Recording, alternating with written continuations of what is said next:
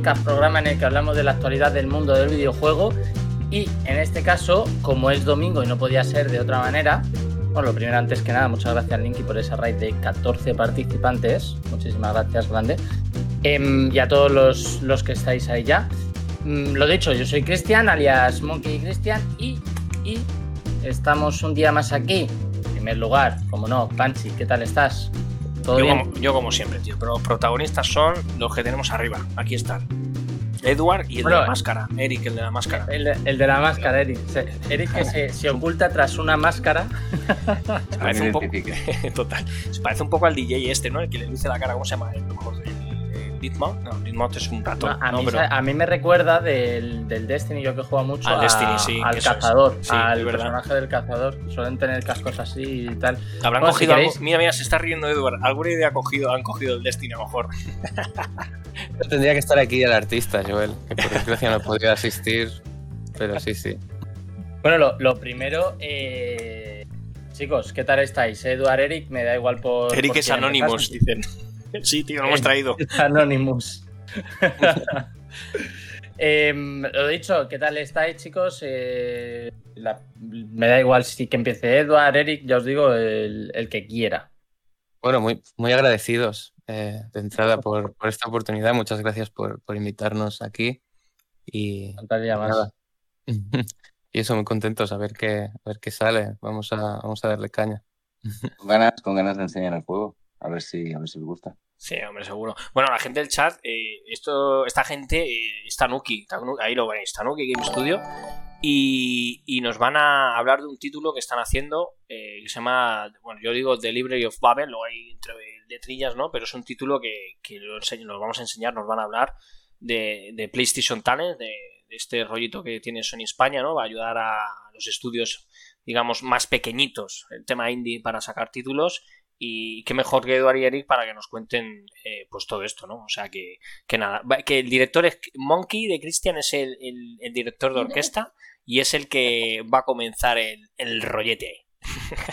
no, no, lo primero ya os digo, eh, me imagino que, que, todo bien entonces, chicos, ¿no? Eduard, Eric, eh, que Eric que no ha podido, tiene una imagen para los que para los que estáis sí. en, en, el directo, tiene una imagen porque eh, no tenía la, la webcam a mano. Así siento, que. Chicos. Pero bueno, os he puesto una imagen del protagonista de nuestro juego para que la tengáis ahí presente. Que bueno, que ya, ya viene bien porque así no me desmerece demasiado visualmente.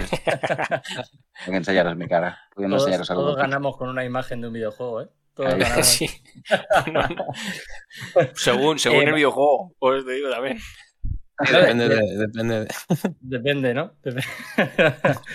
Nada, eh, yo, yo, iba a decir que, que a ver, eh, que decía Pancha, hablaremos del juego y tal. Yo, si queréis, vamos a hablar primero de lo que es el estudio en sí, un poco, para conoceros eh, cómo se, se, conforma y tal. Ya luego, si queréis, hablamos de, del juego y de todo lo que conlleva y de, de, por supuesto, de esta colaboración, por llamarlo de alguna manera, con PlayStation Talents. No sabría mm. especificarlo realmente, pero bueno. Eh, pero lo primero, como digo, me gustaría saber cómo, cómo eh, se da esto o sea, unos amigos que os juntáis para, para empezar a hacer un juego sin más, os conocéis a través de algún foro, os conocíais ya haciendo algún tipo de, de estudios o lo que sea, ¿cómo, cómo se da esto?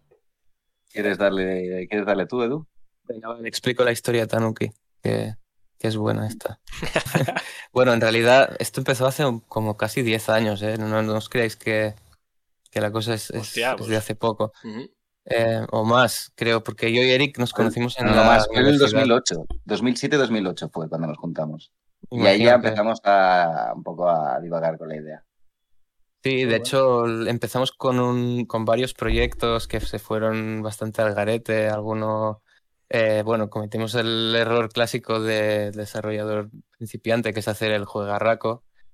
Eh, y, y, nada, el juego de nuestros sueños, lo diseñamos y tal, Hostia. pero ahí se quedó.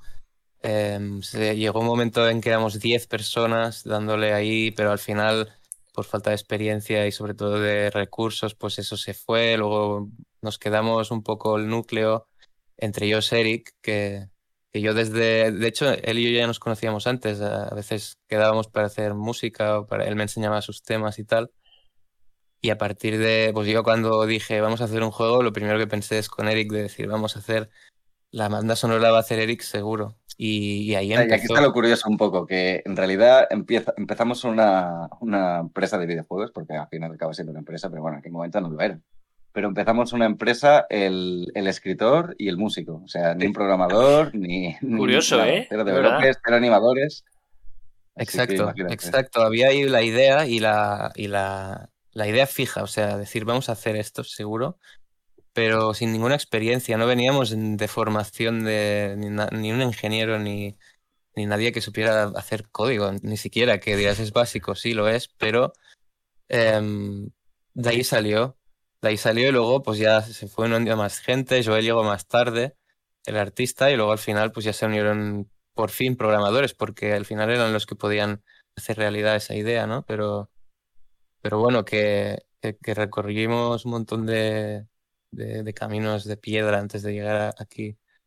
Bastantes obstáculos, la verdad. Muchos, ¿o sí, porque es que no, no, mucha gente, por ejemplo, piensan que salimos de la universidad, ¿no? De, de que nos enseñaron lo básico y tal, y no, en nuestro caso, pues salimos de sencillamente querer hacer esto y, y bueno, eso lo complica todo, porque, porque no, te lo, vas, te lo vas encontrando todo. Claro, me imagino que al principio empieza uno con mucha ilusión siempre con este tipo de, de proyectos y tal, y a medida que que van surgiendo pues eso, esos comienzos complicados, uno se va dando cuenta de que, de que hay cosas que, es mejor ir haciéndolas con calma y preparándolas bien y tal. Me imagino que, eso El problema, está en que, el problema está en el presupuesto. O sea, claro. todo el mundo tiene grandes ideas. Y por esto, en el fondo, yo creo que viene también algo como lo de PlayStation Talents, porque las grandes ideas, que es el fondo el inicio y es el fondo donde está un poco la gracia, ¿no? Claro, no las puedes secundar con, con, con gente que te las, que, las consiga hacer, porque vale mucho tiempo, mucho esfuerzo, vale, necesitas gente que sepa de un montón de ámbitos. Entonces, claro, gente como PlayStation Talents aquí viene muy bien porque un poco gente que, que, como nosotros, que sí, que tenemos grandes ideas y que estamos empezando, pero bueno, no sabemos ni de esto ni del otro, pues coge te mete en vereda y te dice, pues mira, esto lo vas a hacer así, así, y encima te pone el logo de Play, con lo cual también te ayuda. Que sí, eso ayuda mucho, claro. Así que es, es una es un como un arma de doble filo, pero al revés, sin ser un arma. Es como un abrazo de doble filo, ¿sabes? Porque ganan enfatizar, ellos y ganamos nosotros. Nada, enfatizar en que PlayStation Talents tampoco, es, tampoco da dinero. No es que hayamos financiado esto vía Talents, sino que nosotros llevábamos esa mochila de motivación a full y lo que hizo Talents fue, fue cogernos y lanzarnos un poco pero que tampoco, que tampoco se crea que Talents te va a, subvencionar el, el, producto, ni el, ni el desarrollo, ni nada. que es muy difícil. ponen publicidad más, más o menos, ¿no? Digamos. Y, y especialistas también, nos han ayudado mucho su, equipo. Sí, claro, en temas técnicos. llamadas eh, muy a menudo y te explican cómo funciona todo, todo el mercado, te explican cómo mejorar en todo lo que pueda el juego y eh, eso es es como mm, lecciones, te, van dando lecciones y luego lo que decía. Sí, es como un curso de formación, ¿no? Sí, es, una formación realmente, sí, sí. Una formación online que van ayudando. Por ejemplo, el tema de port a Play 4 es algo que no es, no es del todo fácil y en ese, en ese tema sí que te ayudan un montón porque tú tienes tu versión de PC y en Playtalent sí que te cogen el juego y te, y te ayudan un montón a portearlo. Eso es un puntazo, sí.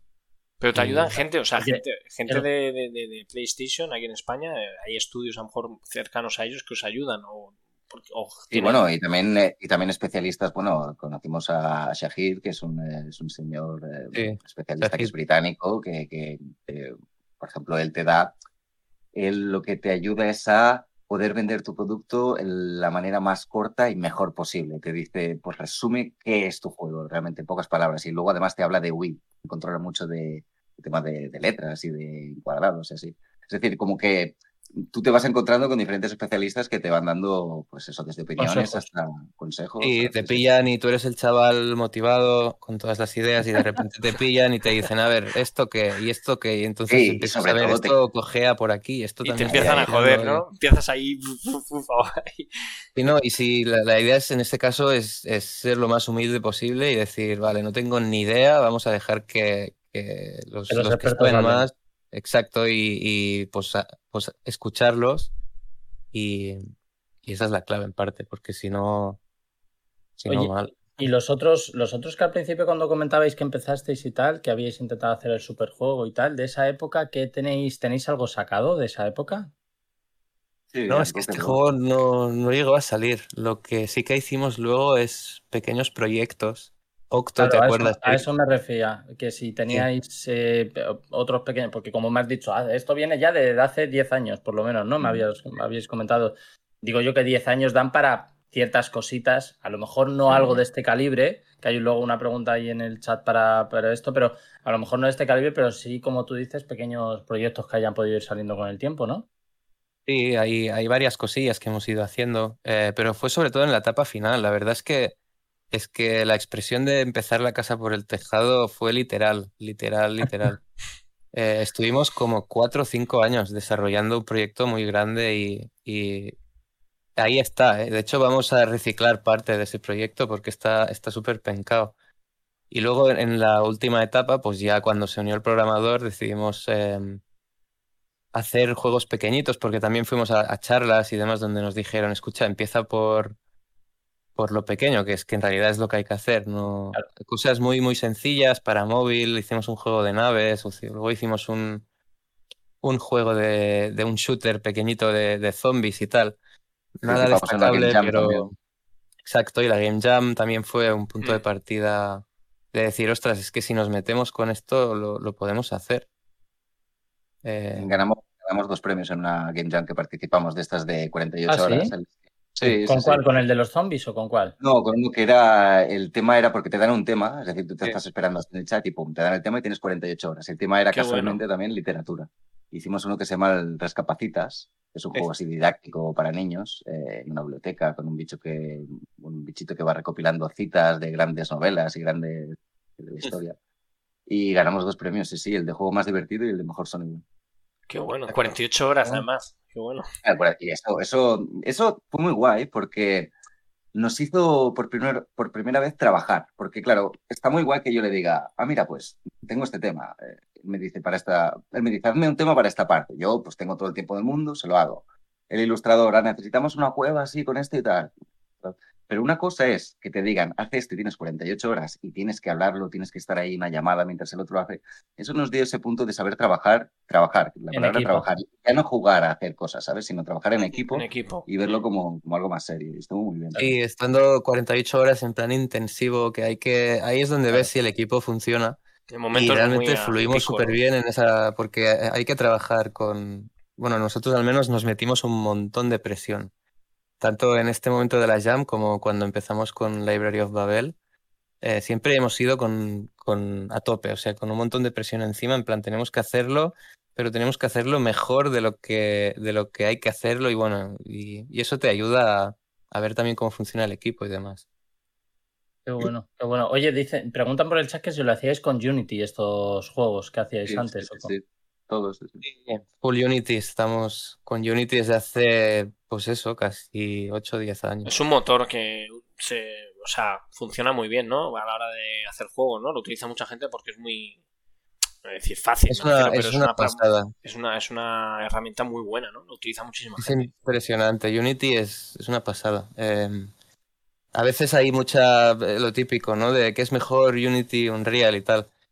Eh, al final es, es cuestión de, de cuánto, de cuánto, cuántas ganas le metas a, a, meterte en el, en el motor en sí. Quiero decir, Unity es una pasada y un día. Y, Es diferente, simplemente es otro lenguaje y el tema al final es meterle ganas y, y, todos los motores, estos son unas herramientas increíbles, tanto Unity como Unreal. Son impresionantes. Lo que pasa es que, bueno, uno funciona de un modo y el otro de otro, ya está. Pero se puede hacer de cualquier cosa, el tema es hacerla y, y ir aprendiendo y tal. Claro. Oye, eh, Eric se dedica, hemos dicho, al tema más de la composición musical de, de, los Sí, bueno, digamos que también soy un poquillo mano derecha a la hora de game design, cuando preparamos ah, con qué bueno. historias y eso. Sí, sí. Y luego pues hago la música y sonidos y demás. Sí, O polivalente, ¿no, Eric? Bueno, digamos que, hacemos bastante charlillas de lo que querríamos hacer, lo que nos gusta y tal, y como es esta pantalla, esto otro, y ahí salen bastantes ideas de esas charlas. Sí, sí. Y a mí me ayuda también mucho a la hora de hacer la, música. sí, ¿no? Al final te ayuda, ¿no? A meterte más, claro. ¿Y Eduard, tú eres full eh, design o, exactamente cuál es tu, función? En este juego he hecho el game design, el, level design también, la ah. narrativa, em, todo, prácticamente excepto el arte y la programación. Incluso también he programado en este Voy a cambiar la pregunta, Eduard, perdóname. ¿Qué no has hecho? ¿Qué no has hecho, Eduard, en el juego? no, no, tampoco, tampoco es eso. En realidad, de programación he hecho muy poquito, pero todo lo que es el diseño del juego y el diseño de niveles, sí. Y la narrativa, lo que es el texto. Y, las redes sociales también. Las redes sociales también dicen. Oye, dicen en el, en el chat también dicen, si se puede más o menos eh, decir, ¿no? ¿Cuánto capital dice se necesita más o menos para abarcar un proyecto como, como el Library of Babel? O sea, sabiendo todo lo, que habéis pasado con ese proyectazo que se quedó ahí en stand-by. Aquí, la pregunta es, Aquí la pregunta es: nosotros esto lo hemos hecho primero por amor al arte, ¿no? Hemos empezado a hacerlo porque hemos querido y bueno pero que tú cojas a alguien, cojas a un grupo de personas, al menor número posible de personas, y les digas, hacedme, y les, les des el volumen de trabajo que hemos hecho en un año, porque hay que recordar que todo esto ha sido en prácticamente un año. Hostia. Eh, pues no lo sé, ¿eh? No sé, Edu, te dirá mejor los números, pero... No, es que ya te digo, no, no podemos decir números porque este proyecto lo hemos hecho todo sin cobrar. Sí que es verdad que a medio proyecto hicimos un Berkami, pero un Berkami solo para el artista, porque el artista estaba en una situación más complicada que la nuestra, porque en realidad nadie estaba cobrando ni un duro. De hecho, nadie ha cobrado todavía un duro hasta que no se, hasta que no salga el juego a la venta. Qué, y hicimos un pequeño Berkami de 5.000 euros. Pero ¿Es un Berkami? Perdona mi ignorancia. Un Berkami es crowdfunding, es como un, ah, Vale, vale, Otra plataforma, sí, de ese tipo. Sí, y ya te digo, ganamos los 5.000 euros de la meta, pero eso no significa que para hacer este juego necesites con 5.000 euros lo haces, es que ni de coña, ¿no? si tú ahora me dices, eh, oye, hacer mm, Babel 2 y pedir el presupuesto eh, es bastante más de 5.000, o sea, bastante más. entiendo, entiendo que ya solo el sueldo que tiene que cobrar cada uno del equipo eventualmente. ¿Cuánto tiempo de desarrollo se ha llevado?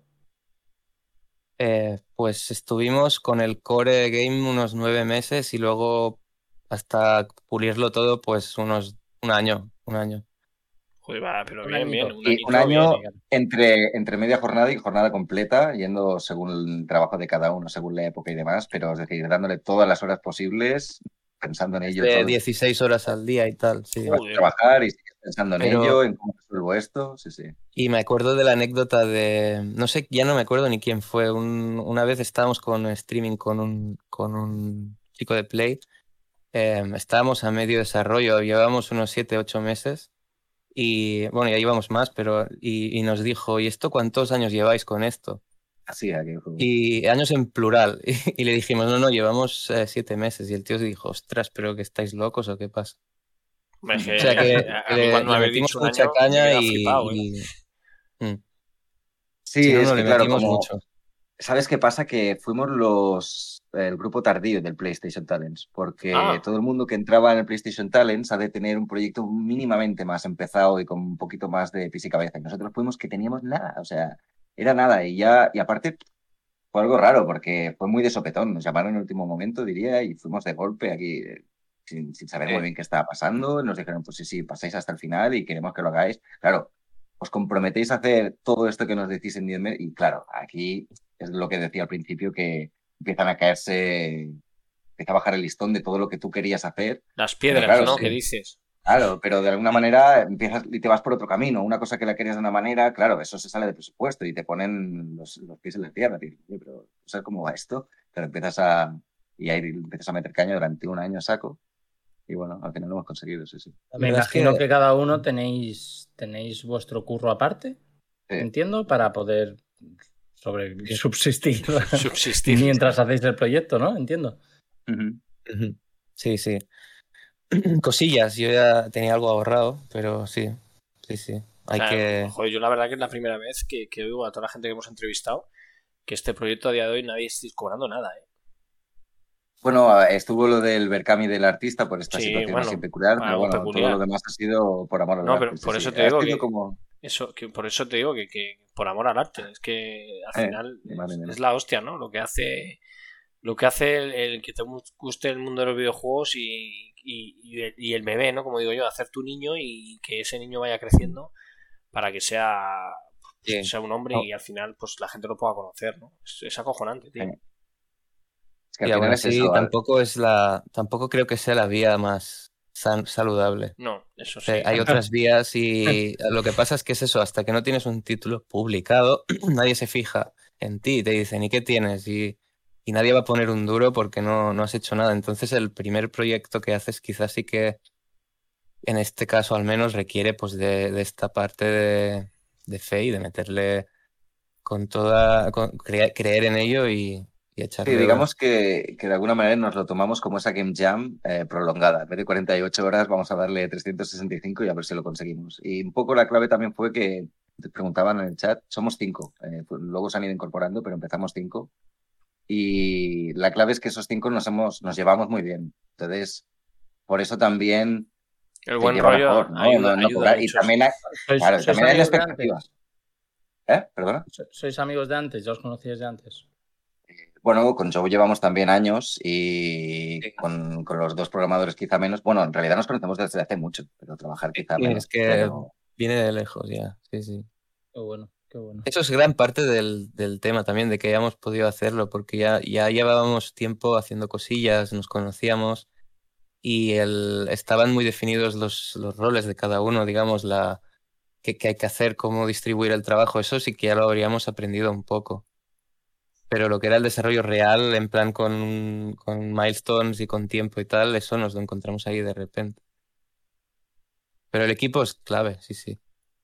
Qué bueno.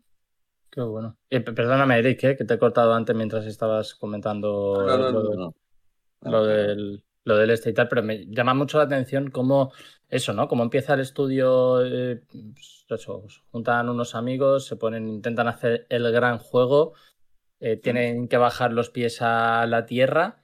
Em, empiezan a hacer cositas un poco más sencillitas, un poco más, pues eso, más realistas más realistas para, efectivamente, para, para el mercado y tal.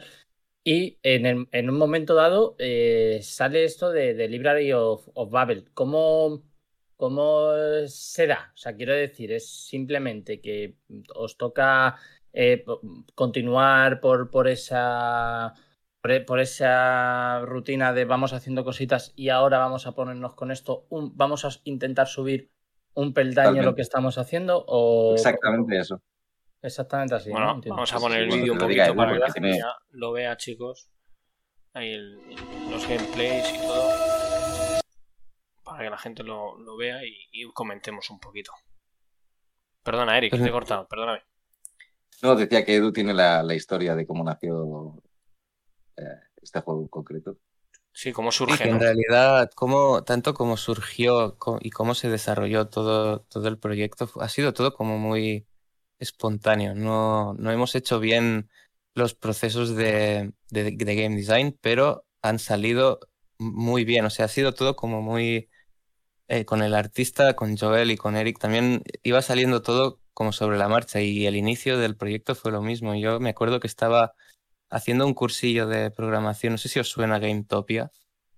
Sí, es aquí, GameTopia es una plataforma aquí española que hacen cursillos de programación. Está muy bien para iniciarse y tal. Eh, yo estaba haciendo un, curso de esos y dije, bueno, para la parte final voy a hacer un 2D, que me apetece hacer un 2D. Y nada, y es que fue eso, era una bola moviéndose y le dije al Joel, hostia, esto mola. Bueno, y justo en ese momento, sí, vino, vino Adrián, un, amigo de la universidad, y me trajo el, librito de la historia de Borges de, The Library of Babel y me dijo, léete esto que te va a gustar. Y nada, me lo leí en ese momento justo cuando estaba haciendo el curso y dije, ostras, esto da para un juego. Y así salió, es que no... Salió así, mira, tengo una bola negra, pues vamos a, vamos a inspirar esto en, en, el cuento de Borges, pero... Y entonces le dije a Joel, ¿qué te apetece dibujar? ¿Qué ambientación te molaría? Y me dijo, robots. Y entonces a partir de ahí con Eric ya dijimos, vale, ¿cómo metemos robots en el contexto del cuento de Borges? Y ahí, y ahí salió. y ahí empezó Qué mezcla, ¿eh? Joder. Sí.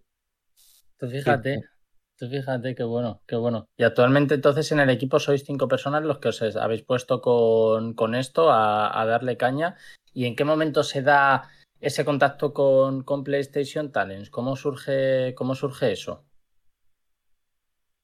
Pues poco después de tener este prototipo, ¿no, Eric? Fue cuando empezamos a colgar en redes sociales. Ya te digo, fue, fue, mira, yo lo recuerdo en mi memoria, que tampoco es que sea demasiado buena, fue, me abre un día y me dice, oye, me ha venido Ladri, me, has, me ha leído esto, para quien no le suena, ¿no? Lo de la biblioteca de Babel, de los... todo el mundo lo tiene un poco en la cabeza, pero no sabe muy bien de qué va. Pasa y dice, vamos a hacer esto que ya verás. Y nada, fue de eso a hacer un, lo que estaba él comentando, de hacer un prototipo con una bolita. Porque claro, ahora al final, pues eso, es un personaje que tal cual era una bolita que se movía por ahí y sabíamos un poco de qué iría la narrativa. Y teníamos poco más, los escenarios, las plantas, un tema, ¿sabes? Un hilo musical. Y creo que ahí, ahí ya nos, nos contactaron y nos dijeron, bueno, preparar un tráiler y tal, darle un poquito de forma a esto y enseñároslo y veniros aquí a Madrid y a ver qué tal. Sí, me acuerdo que. teníamos nada, teníamos. Era un Work Simulator del juego, básicamente. Qué bueno. Sí, Qué curioso, ¿eh? Joder, macho. Además, la mezcla, la mezcla es la hostia, ¿no? ¿De dónde surge la idea, ¿no? Del libro de, de Borges, tío. La verdad que, ¿Y cómo mezcláis? Porque para la gente que lo sepa, es un juego como de plataformas, pero con narrativa y con historia. Y para, tienes, o sea, es un, también puedes ir tomando, no decisiones, pero sí comentando, hablando, ¿no? Es que está bastante bien. Yo no había esa mezcla yo nunca la había visto así tan, tan directa en este tipo de juegos, ¿no? Mm. Es curioso esa mezcla que a quién se le ocurre de repente el, tomar, ¿no? El poder tener varias opciones de, a la hora Fue bastante puesta en común. Es que Edu y yo, ya te digo, a veces pillamos unos workflows, lo que te comentaba, de que nos conocemos de hace mucho y decimos, va, vamos a hacer tal cual. Pues no sé, recuerdo comentar un día, te molaría. Tenemos la idea de hacer un point and click. voy a, voy entonces el point and click ya surgió lo de la plataforma y ya fue derivando, pero era como que todo iba muy encarrilado siempre. Y como bien ha comentado antes, como, como íbamos con la, con, un poco con la prisa, con nos pisaban los talones, pues era tienes que decidir y, ejecutarlo rápido, ¿sabes? Entonces era para adelante, pues esto, lo otro, y qué tal esto, y qué tal lo otro. Y fue saliendo así. No, no, está muy bien. Además que tiene toques muy, muy, yo perdonadme, muy Another World, muy flashback, ¿no? Esos títulos de antaño. Mm. Porque yo, yo, que he podido estar probando la demo que nos pasasteis, eh, está mezclar mucho, te puedes ocultar en diferentes... Está muy bien, es una mezcla de, de, géneros, porque al final mezcla, aunque sea un juego de plataformas y todo, ya te digo, mezcla tanta combinación también eh, a la hora de equiparte, etcétera, etcétera. Es que está muy bien esa mezcla, la verdad. Es que es curiosísimo. No había visto un juego así de mezclando ese tipo. Y además lo que dicen en el, en el chat el diseño de los fondos, la estética, el color que tiene el juego, es, muy, muy chulo, muy bonito además, muy bonito. Muchas gracias. muchas gracias. Sí, es que y, al, chat, en realidad, muchas gracias por, por la apreciación. Hombre, la verdad es que me, eh, se ve, vamos, se puede estar viendo ahora mismo en, en la pantalla, que el juego, eh, además la ambientación es muy, muy chula y eh, escenarios así como muy diferentes unos de otros, unos con, tonalidades un poco más de... Dime, Hay que decir que está hecho todo em, usando a mano. técnicas de a mano, usando técnicas tradicionales de animación. frame a frame, no, no, hay nada de esqueleto, no hay nada que se mueva por dentro, nada, nada. Es frame a frame, cada personaje, cada cosa que se mueva, cada. Que eso tiene más curro aún, claro. Que, tiene aún más curro. Mucho más curro. Queríamos unos estándares de, queríamos unos estándares cuando nos metimos y Ah, sí, y luego tuvimos que mantener esos estándares y, no veas. Pero al final, sí, sí. Oye, ¿y, em, ¿qué, os, habéis encontrado a medida que lo habéis ido haciendo? Quiero decir, eh, ¿os habéis ido encontrando problemas? Eh, ¿Hay cosas, hay tomas de decisiones que, han sido complicadas, ha sido todo, ha ido todo como la seda, ha sido todo fácil. Eh, ¿Cómo, cómo ha sido el, el proceso del juego? Desde que, en el punto en el que estáis a día de hoy, desde que lo empezasteis hasta el punto en el que estáis a día de hoy, un poco cómo ha sido, cómo ha sido ese proceso. Bueno, en realidad, como, como comentábamos antes, en general yo diría que ha ido todo súper fluido por lo que suele ser o, imaginamos que puede ser el desarrollo de un proyecto más o menos grande. O sea que muy bien, pero sí, claro que ha habido momentos que, que había que, por ejemplo, recortar em, y ahí es donde me odiaban todos porque yo era un poco el, que estaba ahí pendiente de los timings y de decir es que en un mes tenemos que tener tal y cual. Y entonces eh, empezaban a decirme, ostras, pero es que esto molaría mucho y hubo momentos de que fueron un poco difíciles de decir, es que a mí también me encanta esta mecánica, pero si nos metemos aquí, es que no vamos a llegar ni a lo que queríamos de la otra mecánica que está funcionando, pero siempre insistía en que, en que funcionara, pero funcionara realmente bien. No es cuestión de, de que, bueno, ya está hecho, pero luego que, que se... Que, que mole, ¿no? Que, que, sea fluido y tal. O sea que en, en, en ese aspecto, pues lo que hemos hecho es ir haciendo quizá menos mecánicas de las deseadas, pero las que hay em, funcionan bien. Y esa ha sido un poco la, pauta que hemos ido siguiendo y, en realidad ha funcionado todo muy bien. Ya te digo que a Joel le salían los diseños como directamente, no... Hostia, qué Aparte de porque no teníamos tiempo, pero los... Desde luego yo diría que salían solos, sí. Lo, de lo primero que ocurrió fue que nosotros le enseñamos eh, teníamos ese prototipo que era muy, muy, muy early, en un estado muy, muy temprano. Y entonces ya nos sentamos con varios de, allí de PlayStation Talents y entonces les explicamos, ¿no? A ver, ¿qué queréis hacer de esto? Explicarnos un poco cómo irá, cuál es el final, cuál es el nudo, tal. Y entonces explicamos todo. Y entonces vieron que queríamos que fuera un juego mínimamente ambicioso para lo que es una aventura gráfica y que tuviera pues eh, ciertas horas de juego. Y ya como lo vieron, ya nos dijeron, oye, eh, hacer así, nos, mm, había una cosa escrita en el papel, hizo así como una raya por la mitad, hacer esto muy bien hecho y, eh, planeando mm, quizá como en dos partes, en trilogía, entonces bueno, como es eso, como es una narrativa bastante potente, eh, digamos que esto es una, una primera parte. Ah. que ahí, ahí estaría la primera, la primera cosa que se tuvo que hacer realista a través de eso. Claro, Panchi, tú ten en cuenta que las librerías tienen que ir tomo a tomo. ¿sabes? Ya, por eso, por eso. Que son... Ya, bueno, joder, por eso te digo que. en ese aspecto, eh, lo, bueno es que ha quedado cerrado, pero sí que es verdad que es el preámbulo de, algo más grande. Sí, da margen y ya de hecho ya, hemos, ya lo hemos montado para que si gusta y tal, pues es que ya está, es que la segunda parte viene viene fina, porque el argumento lo pide, porque lo pide el propio juego, en cierto modo. Eso no significa que, se enfoque a eso, sino que está abierto, es un final abierto y, esto es la historia de cómo va a ocurrir también lo, que ocurrirá después, sí, sí. Qué bueno, qué bueno. Oye, ¿y en qué momento empezáis a ver que esto puede ser algo guay? ¿En el momento en el que se fijan los de PlayStation Talents en vosotros? O ya según vais viendo el proyecto, hostia, pues esto puede tener buena pinta, esto puede llegar a, funcionar. ¿En qué momento me imagino que, en, algún en algún momento del proceso veríais que esto, joder, eh, comparándolo con como todos hacemos con, otros juegos y tal, es decir, esto, esto visualmente mola, creo que la idea es guay, eh, o, no, o nos da por llegar a pensar eso, no lo sé. Al menos en mi caso, yo desde el principio ya vi, vi que esto saldría bien. O sea, tuve siempre mucha, mucha confianza en el Muy importante ¿eh? estar así con esa actitud. Sí, sí, no, y porque también había la, el feedback de la comunidad en Twitter, sobre todo, que, iba gustando mucho y que, ostras, que realmente el juego entraba muy, muy bien por los ojos, que, que le estaba gustando, eso ayudaba mucho también. Que entra, entra, muy bien, entra muy bien por los ojos, sí, verdad. Sí. Y eso, la comunidad nos ayudó también a, decir, venga, que estamos haciendo algo que, vale la pena, merece la pena. Y, así, yo, yo, al menos en ningún momento pensé que esto iba a ser algo que no iba a funcionar, porque, a ver, funcionar, lo hemos acabado y el juego, y el juego a nosotros nos gusta mucho. Luego ya se verá en el mercado cómo tira, pero... Claro.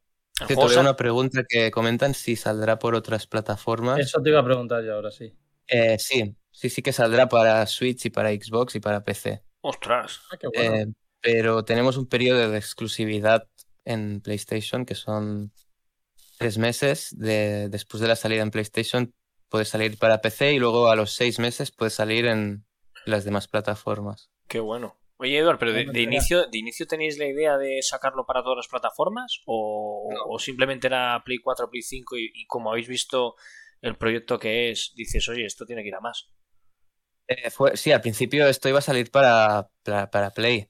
Eh, muy, muy al inicio, cuando empezamos, como os comentaba Eric, cuando queríamos hacer el point and click, era para PC por el tema del mouse y tal. Claro. Pero claro, cuando empezamos con Talents, pues ya era. Esto va a salir para Play pero luego hemos visto que ha gustado, que la cosa va bien, entonces pues sí, vamos a sacarlo para, para más plataformas, para todas, de hecho, las que podamos. Play 5 sale, ¿no? También, eso sí. Play 4, Play 5. Sí, vía, sí, es, es compatible. O sea, tú ah. puedes descargártelo desde, desde la Store en Play 5 y jugarlo con la Play 5 igual. Vale, pregunta. Eso lo estuvo, lo estuvo probando el otro día compañero con el mando este nuevo, es que igual no sí mando nuevo que hay de Play. Sí, el DualSense. Y, ciertas funciones que, que, que, mejoraban incluso en ese mando, nos comentaba.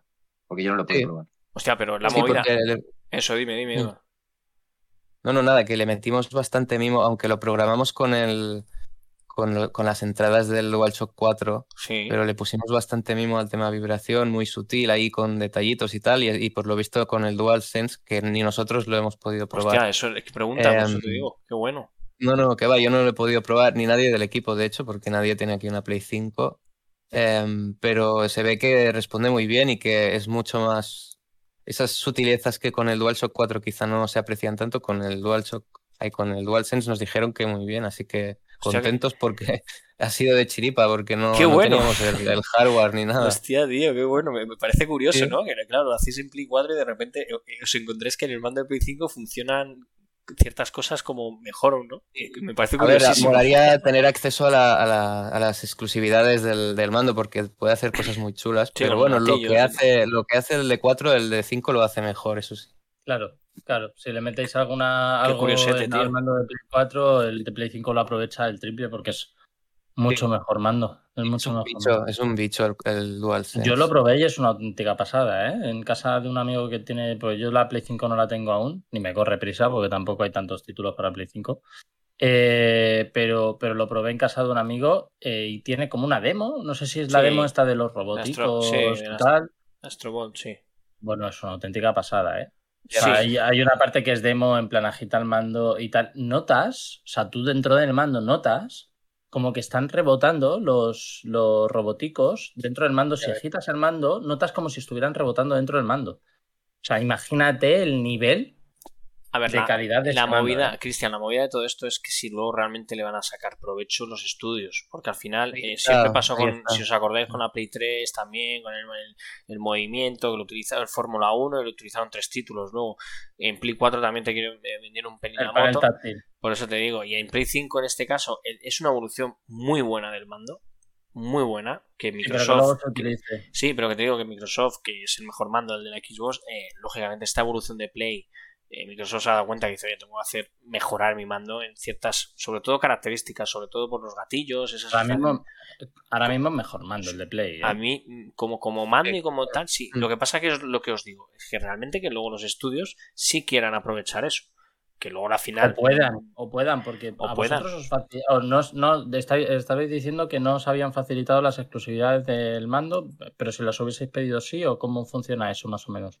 Eh, bueno, no es que el juego nosotros nos lo pillaron para desarrollar en Play 4. Ah, o sea, no, tuvimos acceso ni a los test kits ni a, ni a nada de Play 5. Eh, sí que nos dijeron eso, que va a ser retrocompatible, pero no hemos tenido acceso a, a los dev kits ni a nada de, de, Play 5. O sea que vosotros ah, el juego realmente es de Play 4 y luego ya como salga la versión de Play 5, ¿cómo es, compatible? Retrocompatible. Retrocompatible. básicamente los, los, tiempos de carga va a ser donde más se va a notar. Claro, la que, es verdad que son un poco, un poco largos en esta versión de Play 4. En PC va, va muy bien, pero en Play 5 imagino que ese problema ya se, se va. Incluso en Switch, porque también tiene un, SD, así que. ¿Cómo me pega este juego en Switch, eh? Sí, pega mucho. Sí, este juego en Switch mola, sí, sí, sí. Tenemos ganas de verlo ahí en la, la Switch, molará. Yo, Eric, sobre todo quería preguntarte también, que tenemos al especialista en lo que es en música, ¿no? ¿Qué es, qué, para mí es muy importante, yo creo que la música en este tipo de juegos, ¿no? Sobre todo, bueno, hacen que te, que te metas más en el videojuego, una buena banda sonora, unos buenos efectos especiales, de, sobre todo el juego que está como en una selva, esos sonidos de fondo. O sea, ¿cómo fue el, crear? Decir, oye, venimos del libro, eh, tenemos que hacer algo en relación. Pues Me imagino que tú con todo el tema del libro y todo dices, ¿qué, qué música le puedo meter a esta historia? Claro, Cuéntanos. Mm, pues bueno, todo como parte desde Babilonia y eso es lo único que era cierto al principio, que sabíamos que todo partía de Babilonia y que era el futuro, que era el 20.000 después de Cristo, que no hay humanidad, tal y cual. Pues rápido ya vi, dije que fue un embolado en el fondo, pero dije, hostia, pues voy a hacer una mezcla, voy a hacer eh, sonidos futuristas, voy a hacer, no quiero hacer el típico sonido de robotito, quiero hacer algo un poco más orgánico porque estamos hablando del 20.000 después de Cristo, o sea, no quiero que sea como el 2100, ¿entiendes? Que puede haber y tal. y entonces hice, sí, hice unas cosas, bueno, sonidos así electrónicos un poco más orgánicos que y luego, por otro lado, lo que intenté es coger un montón de instrumentos, porque claro, también la narrativa te está hablando de algo ancestral, de algo que viene desde hace muchísimo, ¿no? Intenté darle ese punto también tribal, folclórico de Babilonia, utilizando pues esos sonidos de, de allí. Sí, pues eso, sí, tribales, que sí, tamborcillos, historias. Y bueno, pues he intentado eso, hacer un poco una mezcla.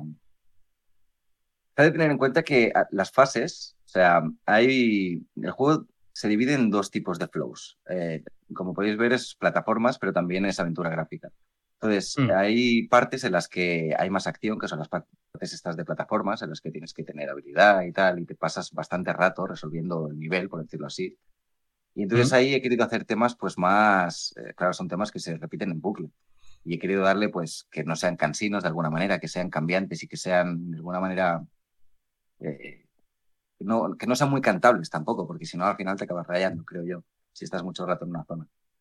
Y entonces eh, he querido darle ese punto pues más ambiental. Y luego en las zonas donde hay más eh, historia de aventura gráfica, que son zonas como más friendly, por decirlo así, que mm. estás ahí pues pendiente de los ítems, del personaje, de hablar, ahí he hecho cosas pues un poco lo contrario, un poco más clásicas, un poco más, si se me permite la comparación, pues más tipo en Zelda, ¿sabes? Como entrar a una zona y que haya la melodía reconocible de la tienda o del tal, cual. Y mm. bueno, he querido jugar siempre con esa doble la historia. Oye, lo tuyo viene ya de Eric, de, o sea, tú en tu otro trabajo, entiendo, esto es eh, puramente vocacional, o tú ya te ganas la vida con esto, o es la primera vez no, bueno, como llevamos tiempo. más o menos profesional, ¿cómo es? No, no, no, no, es totalmente, todo lo que hago respecto a la música es por amor a la Hostia, Joder. ¿Pero autodidacta o ya tenías.? Sí, autodidacta, ya ver, llevo mucho tiempo, llevo toda la vida, diría. Yo siempre, yo siempre digo, yo trabajo de tal, pero soy músico. bueno, como de, como de músico no se come demasiado, demasiado bien, pues. Pero tengo, tengo demasiada, demasiada formación un poco, es todo autodidacta bueno, pues oye, está bastante bien, por eso te digo. En el mundo de la música, en el, en el mundo de la, de la música. Ah, perdona, mira, ahora mira, perdona que te corte, mira, están los, mira, los chicos de Broken Beer Games, están, se han pasado, están aquí ahora, eh, han bien, han venido a veros, chicos, los de PlayStation Talents, o sea, ahí entre todos os mola muy índice. Entre todos ahí hacéis un equipo todos, claro, que sí, coño, la comunidad es fundamental a día de hoy, yo creo que en España. Sobre todo siempre lo hablamos, ¿no? El tema indie cómo, cómo está creciendo en este país. Eh, estos, yo creo que estos últimos un par de años eh, está siendo muy, muy importante porque está creciendo bastante, ¿no? sobre todo el tema indie, ¿no? Y, y el 70%, ¿no, Panchi? Sí, eh, no, en el E3. En el E3, el E3 indie todo. Sí, sí, en el E3 prácticamente el 70% de, de lo que presentaron era juego indie, para que veamos lo que está creciendo la industria. ¿Cómo lo veis Oye, perdona, no, no, eso, eso es. No, quería luego comentar un poco lo del tema de servicios, Game Pass y todo eso, que me imagino que a ellos también sí, sí, sí, rollo, por eso te digo. Sí, em, ¿cómo, veis vosotros, chicos, esto de, de, em, esto que está diciendo Panchi, de, de, lo fuerte que están los estudios indies y de que lo comentábamos un poquito antes, Outstream, eh, el tema de, el talento que hay en España, que yo creo que es brutal y que se está demostrando cada vez más. ¿Cómo veis vosotros eh, la irrupción de que eso luego nos llevará, lógicamente, también a lo que comenta Panchi de la inclusión en, cierto tipo de servicios de tanto indie y tal? ¿Cómo lo estáis viendo vosotros todo esto? ¿Creéis que, sí que hay eh, mucha, eh, bueno, eh, mucho talento, que está claro que sí, yo creo. Eh, ¿Se le ayuda ese talento? ¿No? ¿Cómo, ¿Cómo, lo veis vosotros todo esto? Bueno, yo, creo que talento, como dices, lo hay y es evidente por que se ve, porque hay, un montón de, estudios aquí en España que, hacen cosas, bueno, solo mencionar Blasphemous o, bueno, nuestros compañeros en Play Talents están haciendo cosas increíbles, eh, pero sí que es verdad que al menos en nuestro caso em, falta un poco de algún empujoncillo más podría dar por parte de, ya te digo, instituciones incluso públicas o el Estado mismo, o mm. te podrían hacer más movidas. Así que em, si sales de la universidad, sí que hay algunos caminos por los que puedes mirar de ir y tal, pero sí que nosotros al menos lo que hemos hecho en falta es, em, ya os digo, todos estos años, em, confianza básicamente también, ¿no? De, de decir, ostras, que, que, la gente con los estudios pequeños también pueden hacer cosas interesantes. No van a hacerte un Call of Duty un GTA 7, pero, pero ese punto de vista de, confiar en los estudios pequeños sí que a veces se echa un poco de falta. En falta por si vas a ver a un inversor, por ejemplo, y te miran como diciendo, no, no, no, tú no vas a darme el dinero que yo busco y tal. Es decir, que el talento hay y de hecho mucho se va. ¿Habéis, buscado, ¿Habéis buscado inversores en algún momento dado? ¿Os ha dado por buscar inversores? Sí, em, en el pasado, cuando en esa época que os comentamos antes que íbamos con ahí tirando y tal, dijimos necesitamos dinero, pues vamos a contactar con inversores y tal.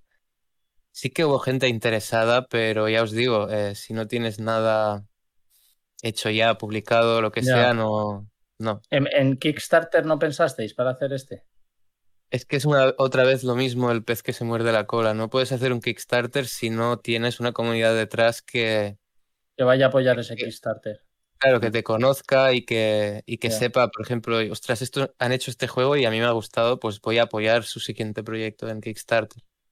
Claro. Eh, Kickstarter requiere de, una, de un trabajo increíble de, de comunidad muy, muy heavy. ¿eh? Es un curro impresionante. A veces lo miras y dices, ostras, mira esto, se han hecho aquí, han puesto cuatro fotos y han sacado medio millón de euros. Pues no, no. No es tan fácil. No funciona así, hay un curro detrás. La gente que hace Kickstarters y, salen bien eh, em, es, es, de o tener muchísima suerte o ser un crack en marketing, en, en dar visibilidad. Y normalmente ya os digo que son estudios que ya tienen cosas detrás.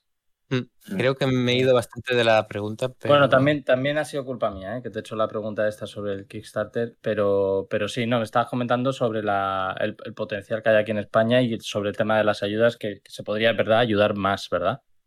Sí, bueno, quizá es cuestión de tiempo que, que, se demuestre, ¿no? Lo que pasa es que si, si, si la gente se va, ese es el problema, pero si se, si se quedan aquí y se empieza a ver que es un sector que, que puede tirar fuerte, pues sí empezarán a apoyarlo más. Es que es un sector que mueve ahora mismo más que la industria del cine, más que... Y eso es lo que no se le da demasiada importancia. Cuando tú dices, ah, yo quiero hacer videojuegos, es como que, va, queda como, como mamá, yo quiero ser artista, ¿sabes? O sí, bueno. Como que no... Y joder, es lo que estamos hablando, que hay muchísimo talento como para hacer muchísimas obras maestras. Y muchas ganas, hay, hay gente que, que le mete hay que confiar, muchas veces hay que lanzarse a la piscina y decir, hostia, pues realmente esta gente parece que es seria y que tiene arte y un proyecto pues súper guapo, pues vamos a... Y eso es quizá donde vaya un poquito más. Es que, ¿sabéis lo que pasa, Eric? Que, es que el problema, eh, que la, la, gente del cine y de la música se quejan porque tienen cara, me refiero, les pone cara a la gente, mm. ¿sabes? El problema es que la industria de videojuegos aquí en España lo que dices tú, desde hace miles de años eh, factura muchísimo más la industria del videojuego en este país. Pero también es verdad que lo que hablamos siempre, y hablamos con otros indies, ¿eh, Panchi, le facturan más los grandes títulos. Normalmente los indies tampoco facturan eso. Estamos hablando de un no, pero yo estoy, yo estoy hablando de la industria, no te hablo de los juegos, te hablo de la industria. Entonces, si la industria factura más que la música y, la música y el cine y luego el, país eh, les da les ayudan a hacer películas les ayudan a, a mucha gente a hacer discos. Me refiero que al final. Y a mí lo que me sorprende que aquí en España tenemos dos.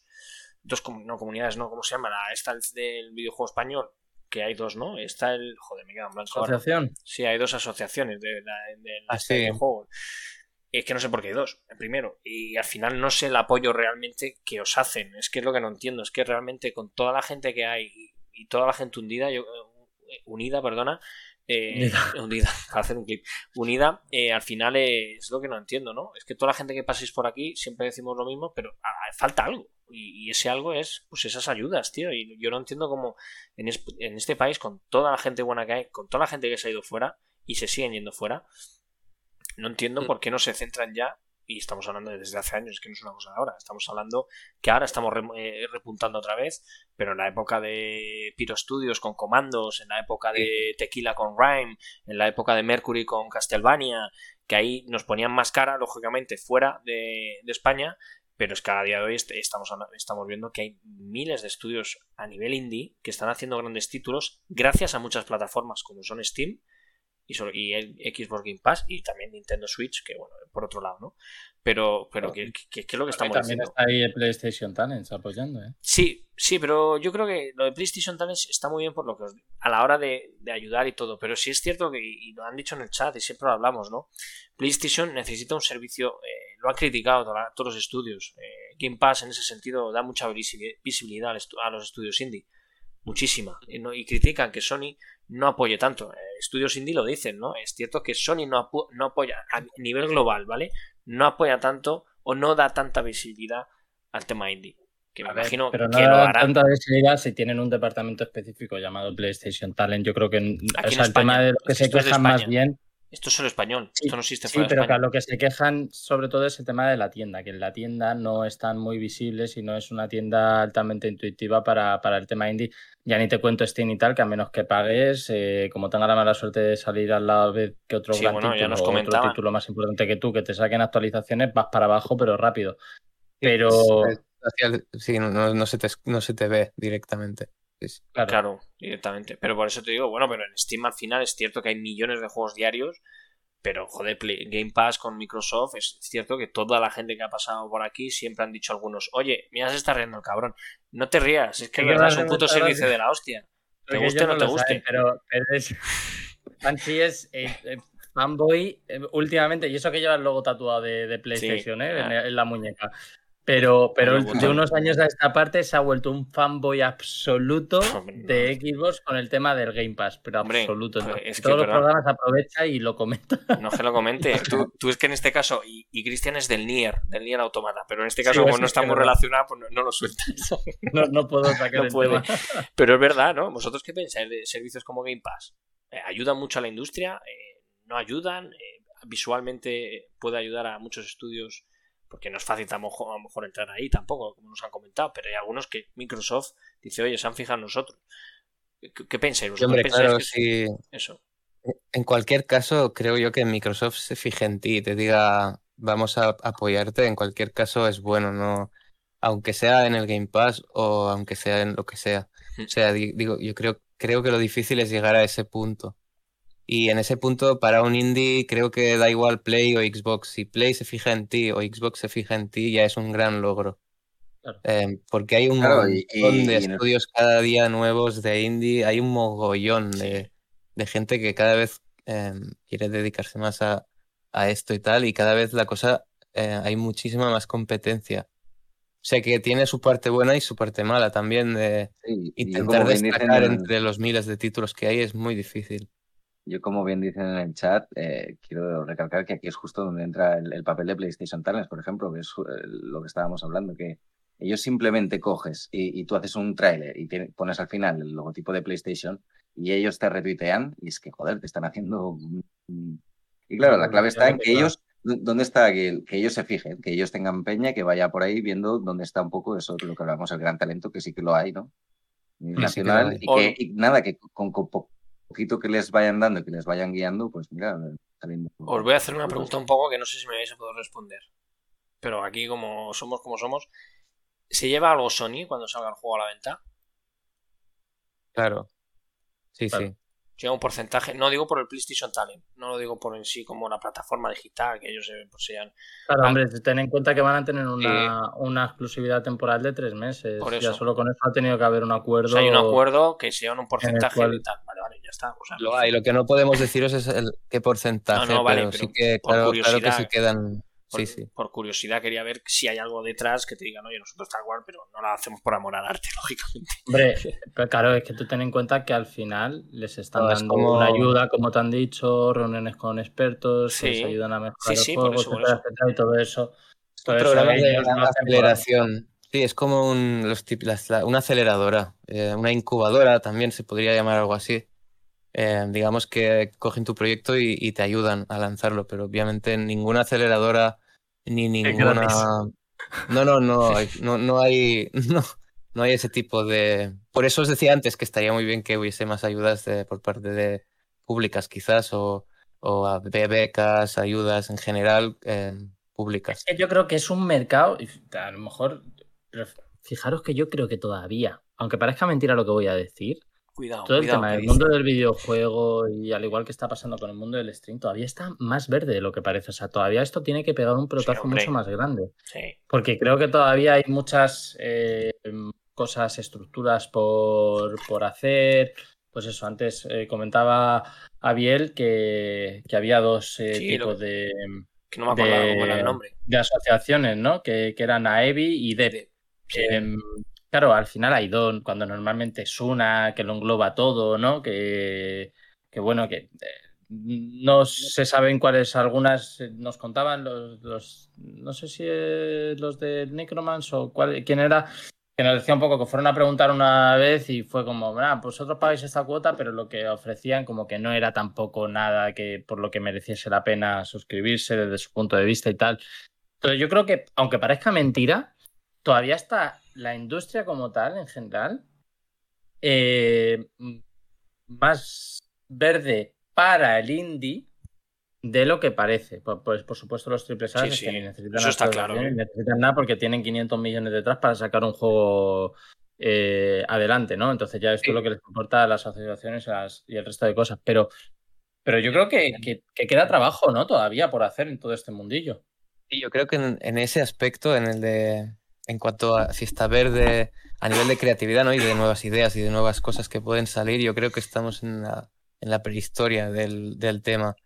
Eh, lo que creo que quizás está un poco saturado y creo que va a petar, y no sé, pero bueno, eso ya no se sabe, ¿no? Pero y que va a cambiar al menos la fórmula, es el, tema de, de, cómo se distribuyen este, estos juegos, eh, cómo llegan hasta, hasta el público, con lo que decíais antes del Xbox Game Pass, por ejemplo, yo creo que va a cambiar el, de algún modo va a petar la burbuja de, de, cantidad, ¿no? De cantidad de juegos, porque ya no es solo cantidad, sino que hay calidad también, hay muchísima calidad por todos lados, muchísima cantidad también.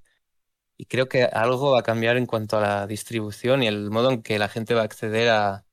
Quizás habrá algún tipo de servicios tipo Netflix, eso, un poco lo que está ya empezando a ocurrir y tú... Sí. Lo, lo interesante será llegar a, a, esos, a esos servicios pero creo que el modelo para el indie, este de vender el juego eh, a una cierta cantidad de dinero y tal, en un, competir en un mercado así tan, tan heavy, tan es como una jungla, eso creo que va, va a cambiar por necesidad y por, Creo, creo, ¿eh? Vaya, no sé. Igual no, ¿eh? Pero yo, yo por, por, curiosidad, ¿eh, Eric, eh, vosotros, o sea, en lo que es el tema de la comunidad, lo que estamos hablando de la EVI y todo esto, eh, o, sea, o sea, en algún momento vosotros os habéis puesto en contacto con ellos para algún tipo de visibilidad. Es que lo que no entiendo, o sea, tendría que haber un, pues es una asociación a nivel global en España que, que, que, que, insista al gobierno el poder decir, oye, vamos a, tenemos esto, tenemos esto, esto, esto, y, y para poder dar ayudas o algo, ¿no? O sea, en ese sentido, vosotros estáis muy, muy, unidos, lo que es la comunidad india aquí en este país está muy unida y cada vez más, es cierto que os conocéis prácticamente todo el mundo,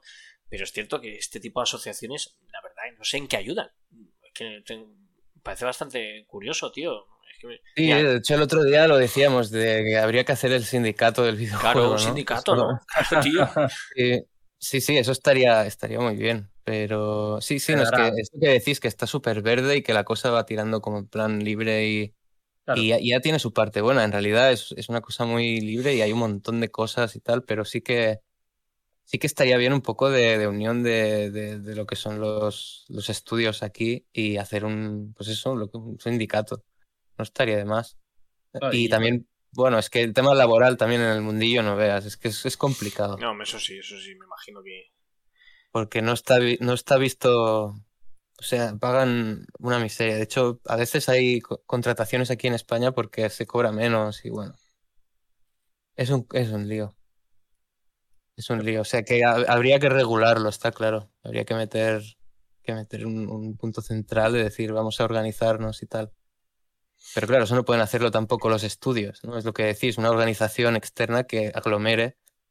Claro, claro no, al final serán los, dentro de los indies, eh, los más fuertes o más grandes que se junten en un momento dado, yo creo, y eh, hagan un poco de portavoces del resto de, de, estudios y, pero vamos, que eh sí, que todavía. Es que yo creo que todavía hay mucho trabajo por delante en ese aspecto. Ya, pero que estamos hablando que son, muchos años desde la, industria de los videojuegos que ha crecido hasta este punto. O sea, me sorprende mucho que a día de hoy no hay un apoyo general. Eh, que está muy bien que haya competencia, porque te ayuda a exigirte más, a hacer un título más bueno. Pero a mí me sorprende mucho, tío, que en este país eh, no haya una comunidad en sí que diga, oye, necesitamos dinero para poder hacer grandes cosas insisto, eh, es lo que más factura desde hace años, más que el cine y que, la música. Pero que olvídate del indie, el indie no lo metes a veces, en eh, vamos a ver. Simplemente ya no dar dinero. Eh, perdonadme, por ejemplo, perdonadme, el Alex Kit número uno de ventas físico en España. El Alex Kit. Eso no, eso no, eso es así. Eso es así. Ha vendido más que el Mario Golf. O sea, algo está cambiando. Algo está pasando y algo está. Sé que es una época mala también, por veranito y tal cual, vale pero algo está cambiando. Eh, ¿Recordamos Blasphemous? ¿Cuántos millones, cuántos millones eh, está externalizado? Es de, Sega, eh. Bueno, de Sega, ya no es de Sega, era una imagen de Sega, pero bueno, la ha comprado la gente, la gente retro de toda la vida, no la ha comprado los chavales de siempre, ¿vale? Blasphemous, lógicamente por su externalización. ¿Cuántos millones de copias llevan vendidas? Ha, vendido un millón y pico. Millón y pico. Indie. ¿Cuántos Blasphemous, hay? ¿El qué, Cristian? ¿Que ¿Cuántos Blasphemous hay? Bueno, coño, pero este, que, algo está cambiando. pero que algo está cambiando. Que, es que, esto, que esto hace años no pasaba. Que un Blasphemous no te vendía un millón y, millón y algo de copias y en España era número en ventas la edición física. Ah, no, no, o el Alex Kid que ha salido en la edición física haya vendido 7.500 unidades en una semana. Algo, chicos, está cambiando. Y creo que es gracias a la comunidad que se está creando y la gente que está viendo lo que... es gracias al Game Pass, Panchi. Es gracias no al Game Pass, es gracias a más juegos, chavales. Me hacen una luz, me estoy dando ciego. No, pero sí que puede tener algo de razón Panchi, ¿no? En el sentido de que poco a poco este mundillo se está abriendo paso, se está, se está abriendo paso a pasos agigantados, si vaga la redundancia, ¿no? Sí, sí, está la cosa que no para de, desde los últimos 8 10 años no ha, parado, no ha parado de subir. Mm. No ha parado. Sí, sí. Dice que hay ayudas, pero se cogen con pizzas, dicen en el chat. Ya, eso ya sabemos también. Que hay ayudas y se Sí, exacto, exacto. hay ayudas. a, verlas, a verlas las hay. pero. Pero sí, es que está muy bien expresado. Ya, pero Lo que quiere decir es que a veces es simplemente, con, ya no hace falta componer dinero, pero por ejemplo, el tema de ser autónomo para poder eh, tener la empresa y poder sacar. Coño, pues. Eh, con eso valdría. un videojuego, eres indie, estás haciendo un videojuego, vale, ¿qué edad tienes? Pum, vale, pues rebaja, ¿no? Ni que sea un mínimo, yo qué sé. Por decirte algo donde, donde. Algo sencillo donde podría. O si no vas a ganar nada.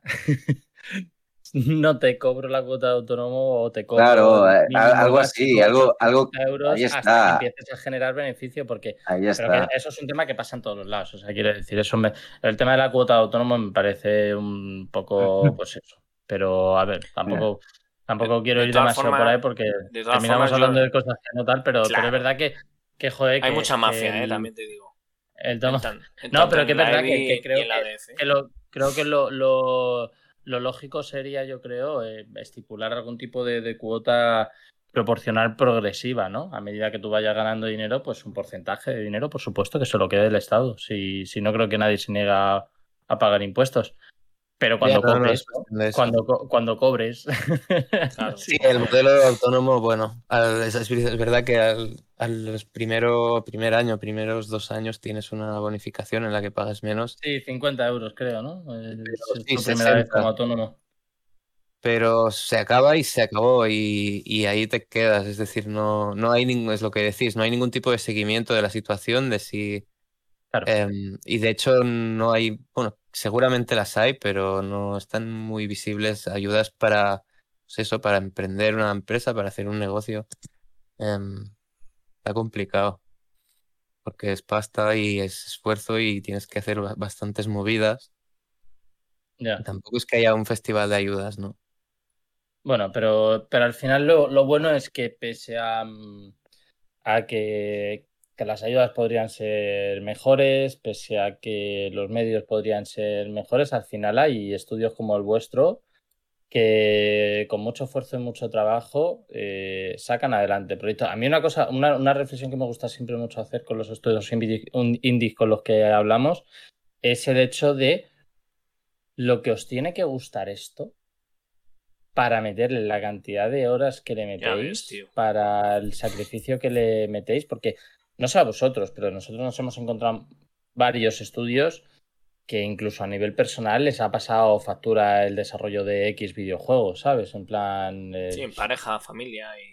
pareja, pasarlo mal, familia, eh, hijos, sí, de, de pasarlo incluso mal y tal. No sé si, espero que no haya sido vuestro caso, Ujú. pero, pero esto soy consciente, soy- o sea, entiendo que sois conscientes de que esto pasa y existe, ¿no? Que Sí, sí. me parece Desde luego, has de, has de- Es lo que Tal- comentaba al principio, totalmente. que todo empieza porque, porque te gusta y dices, hostia, pues voy a hacer un juego, ¿no? Y te empiezas diciendo, hostia, qué guay, voy a hacer esto y lo otro. Y de repente eso es la puntita del iceberg o, o la puntita de la puntita. Y cuando dices, vale, lo voy a hacer en serie y empiezas a, a- a tirar para adelante, joder, ahí te, comes un montón de horas de a lo mejor detallitos, de cosas, de repeticiones, de mecánicas que tienes que ir repitiendo, que a lo mejor no es lo que tú pretendías hacer al principio, pero lo tienes que hacer si quieres sacarlo. Y ahí es cuando, bueno, dices, bueno, horas, sí, sí. También la gracia es eso, ir viendo pequeños resultados a medida que avanzas y bueno, te vas poniendo la zanahoria delante tú mismo, ¿sabes? Y dices, bueno, sigo Qué tirando. buena. Qué, buena Pero frase. sí, por supuesto que, que al menos para hacerlo en el plan casi suicida que lo hemos hecho nosotros, tiene que, que gustarte esto mucho, tiene que, tiene que, que- que encantarte el tema, porque, porque si no dices, me voy a hacer cualquier otra cosa. En Claro. estas condiciones, ya te digo, yo me imagino hacer esto con un sueldo digno, con unas condiciones más normales, pues entonces es el paraíso, porque si te gusta ya, pero em, si primero tienes que pasar por esto, pues sí, es como una especie de prueba de fuego, ¿no? De, ¿te gusta, chaval? ¿Te gusta hacer esto? Pues, pues toma, hazlo, pero pilla, pilla lo que hay que pillar, porque es- es- es ¿Quieres, que- dejar pues toma dos tazas, ¿no? Como dicen en Al menos es lo que nos ha pasado a nosotros, ¿eh? Hay otros casos, hay gente que se lo ha montado mejor, que lo han hecho pues de otro modo y tal. Eh, siempre lo digo que es desde nuestra, nuestro caso, lo hemos hecho, pues eso, 10, 12 meses de desarrollo sin ver un duro y, y dándole muchas horas cada día y tal, pues mira, es lo que hay y, y así lo hemos hecho. Pero bueno, que sí, que, que te pasa factura y que, y que es lo que te demuestra si realmente te gusta, Sí, ¿no? sí. Que acabamos Claro. esto, estábamos cansadísimos, pero ya estábamos pensando en la segunda parte, en seguir, en tal. Claro. Y ahí es donde dijimos, coño, mm, si podemos hacer esto, es que valemos para esto, ¿no? Eso te demuestra, y eso, eso en realidad es es súper valioso. Claro. No, no se, no se puede Bueno, comprar eso, al nosotros- menos, no tenemos nosotros en el que fijar en eso. Nosotros en el fondo también fuimos ese estudio que se queda por el camino porque no puede salir Claro. adelante con ese primer proyecto, pero bueno, como todo en la vida, ya no solo nosotros, o sea, no es algo nuevo. La cuestión es levantarse, ¿sabes? No, no caerse. Y Pero bueno, bueno. pues eso, sale otro proyecto, sigues haciéndolo, le metes más horas, te das cuenta de que entonces vale y entonces te das cuenta que las horas ya son el triple y dices, bueno, pues las meto, no, no, no, no hasta aquí para nada. Y ahí vas. Y no, y te vas motivando en realidad. en- sí, sí, es, es, ha sido muy bonito en realidad. Edward, en este- el chat este dicen los chicos de Broken eh, palabras muy bonitas. Lloro. Yo me imagino que se, se sentirá muy, muy como vosotros, ¿no? En ese sentido. Identificado seguramente, sí, sí, es que, es que es, la, es lo que hay. Al principio al menos yo creo que es, el, es lo que toca. Y si lo sientes así, pues lo, lo haces y al final lo disfrutas, pero, pero sí, sí. Sí, que en momentos, de hecho, eh, eh, hay una cosa en la que no sé yo del todo, eh, cuando decías, no, hombre, si por lo menos tienes un sueldo digno y tal, y no sé qué, yo recuerdo perfectamente ver en un documental que hicieron cuando salió el, último God of War, al director de Santa Mónica Studios llorando y diciendo que le había costado a nivel personal. Si lloran los de Santa Mónica. Si lloran los de Santa Mónica, el director. No quieren imaginar cualquier tipo de empleado, pese a tener un sueldo digno y tal, de lo que comentabas, o sea, que pese a todos esos condicionantes, hay momentos que al final vosotros en vuestro caso, pues porque vosotros os marcáis los tiempos, es vuestro propio proyecto, etcétera, que es lo bonito de todo esto y tal, pero eh, aunque te dediques a lo que te gustas, si las condiciones son duras, que es que... No, no, es que es ultra exigente. Claro. muy, muy, muy exigente. a veces creo que también haría falta un poco de... Estaría chulo, pues yo que sé, hacer más, enseñar un poco a la gente lo que es el desarrollo de un videojuego, porque es que es una locura. ¿eh? Por eso molan mucho documentales como el de, de Blasphemous, no sé si lo habéis podido ver y tal. sí, por ejemplo, exacto, que dices, madre mía, esto es como hacer el, cine más top. O sea, que la gente a veces no sabe ni lo que es el cine, pero es que en videojuegos creo que menos. Totalmente. La, locura que, llega a ser de... No, luego se quejan de que si pagan 60 euros por un juego, con todo el curro que hay, lo dices tú, un triple A, que te tiras en los títulos, cuando ending eh, te tiras 20 minutos, pues imagínate, ya lo sabemos lo que cuesta hacer un juego indie, pues imagínate en un título, ¿sabes lo que te digo? es alucinante. es, verdad que se mueven en otros márgenes de mercado y tal, pero, pero sí, sí, es, es, es increíble. A veces lo, lo, que, lo que haría falta también para el propio público, para incluso cambiaría quizás la forma de, de jugar, ¿no? De, de coger los títulos y jugarlos de, pues yo qué sé, plantarte y, y, sí, mirarte, pues yo qué sé, mirar todo, ¿no? Y tener en cuenta pues que ahí hay esa música, ahí hay esa, luz, ¿no? Y todo eso ha sido hecho a mano, ¿no? Que vimos ahora mismo. Los mundos no se crean solos y bueno, cosas que. Aquí en España, sobre todo, Eduard Eric, el tema de los videojuegos es cierto que, cambió tanto, ¿no? Eh, hablando. ya nos vamos a la época de Spectrum, que era otro rollo, ¿no? El sonidito y tal, como la gente de aquella época vivimos los juegos de otra forma. Aquí es cierto que la gente FIFA, Call of Duty, Fortnite, que no, que no digo nada de nada, pero que te digo que la gente se ha acostumbrado simplemente, me compro una Play para jugar al FIFA y al Call of Duty y ahora al Fortnite, ¿no? Y, bueno, yo creo que... Pero eso ha sido así siempre, Pancho. el, público casual está ahí y estará siempre. ¿eh? Pero bueno, pero que eso no es, malo. No es malo tampoco, pero que te digo que ha cambiado mucho lo que es en, este país el tema de los videojuegos. O sea, te estoy hablando de. Claro, de alguna manera también eh, también se ha de ver todo, todo lo positivo que tiene la, la nueva época con las nuevas tecnologías, que mm. es de alguna manera más fácil que, que, personas, de alguna manera desde su casa, sin tener demasiados medios, puedan empezar a desarrollar un videojuego. Esto antes no pasaba, esto solo le pertenecía a las grandes.